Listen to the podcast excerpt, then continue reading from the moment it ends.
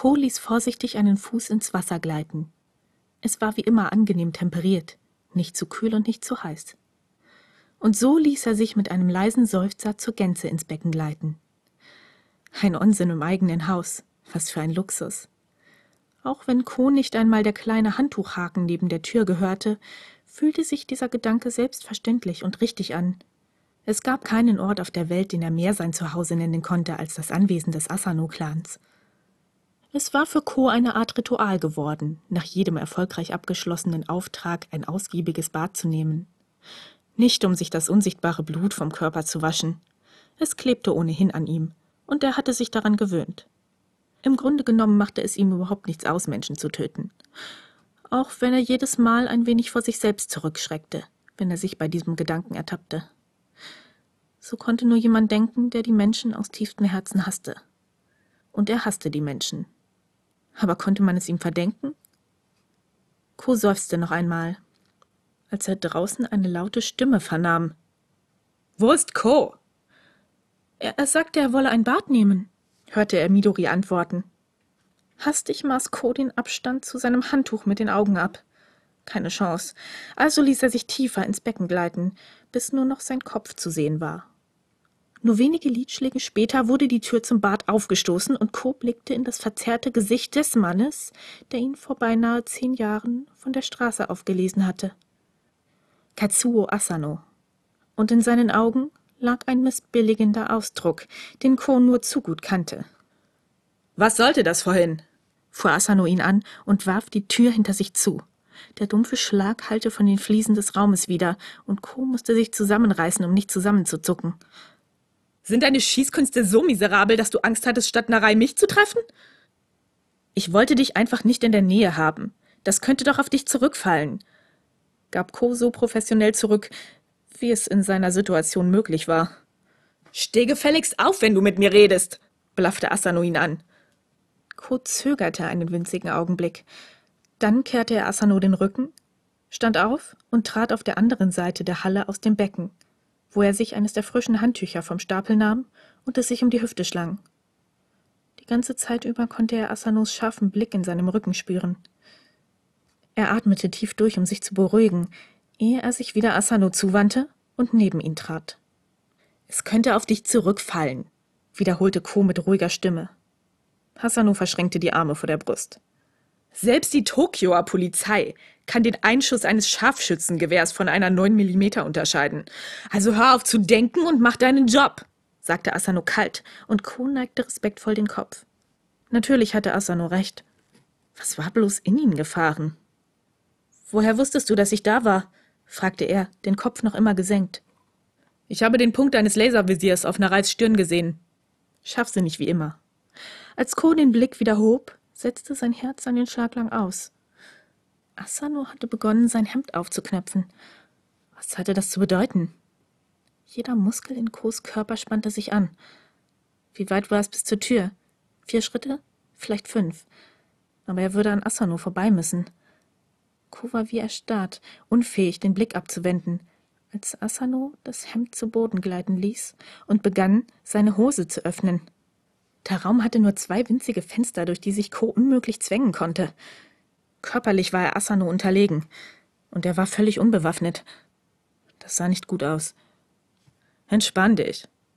Asanos Stimme zerriss die Stille, genauso kalt, aber ruhiger als zuvor. Dann ging er an Ko vorbei und ließ sich hinter ihm ins Becken gleiten.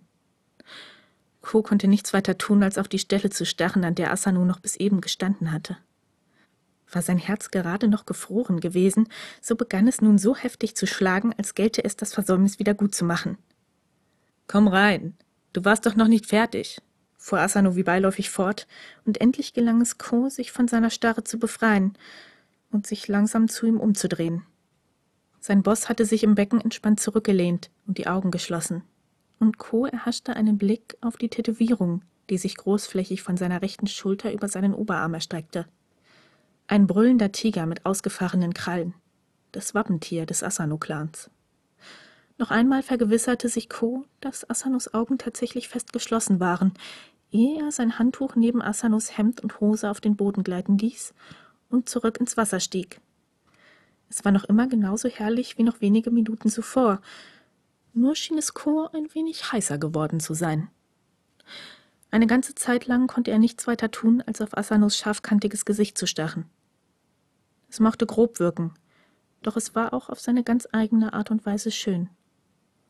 Das Schweigen, das im Raum lag, hüllte sie beide ein, und endlich konnte Ko spüren, wie sich seine angespannten Muskeln lösten.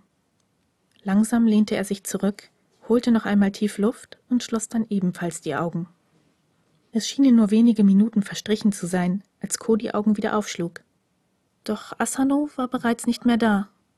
Ein seltsam klammes Gefühl krallte sich um sein Herz. Was war das nur?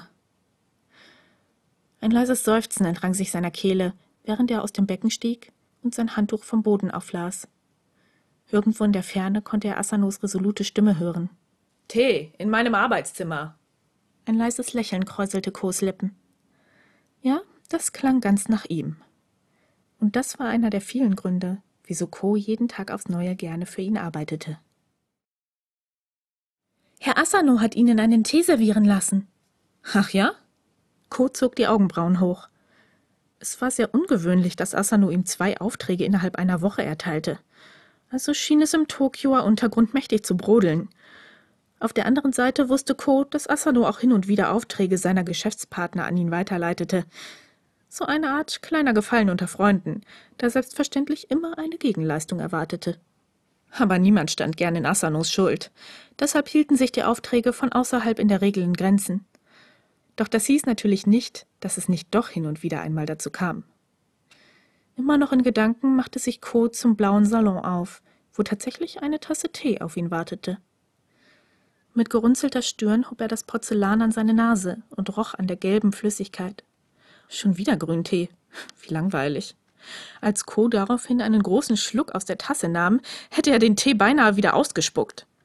Matcha mit Zucker. Wer zur Hölle trank denn Matcha mit Zucker? Ein Kind? Völlig perplex riss Co. den Zettel, der wie üblich zwischen Tasse und Untertasse eingeklemmt gewesen war, heraus. Haruki Inoue. Ohne den Tee auszutrinken, kehrte er in die Eingangshalle zurück, den zerknüllten Zettel in der linken Hand verborgen. Dort traf er auf Midori, die gerade dabei war, auf der Galerie den Boden zu wischen. Hey, Midori! Ist Asano in seinem Arbeitszimmer? rief er ihr zu, ehe er begann, die Treppe zu ihr hinaufzusteigen. Es tut mir sehr leid, aber Herr Asano ist schon seit gestern Abend außer Haus, gab Midori zurück und verbeugte sich tief.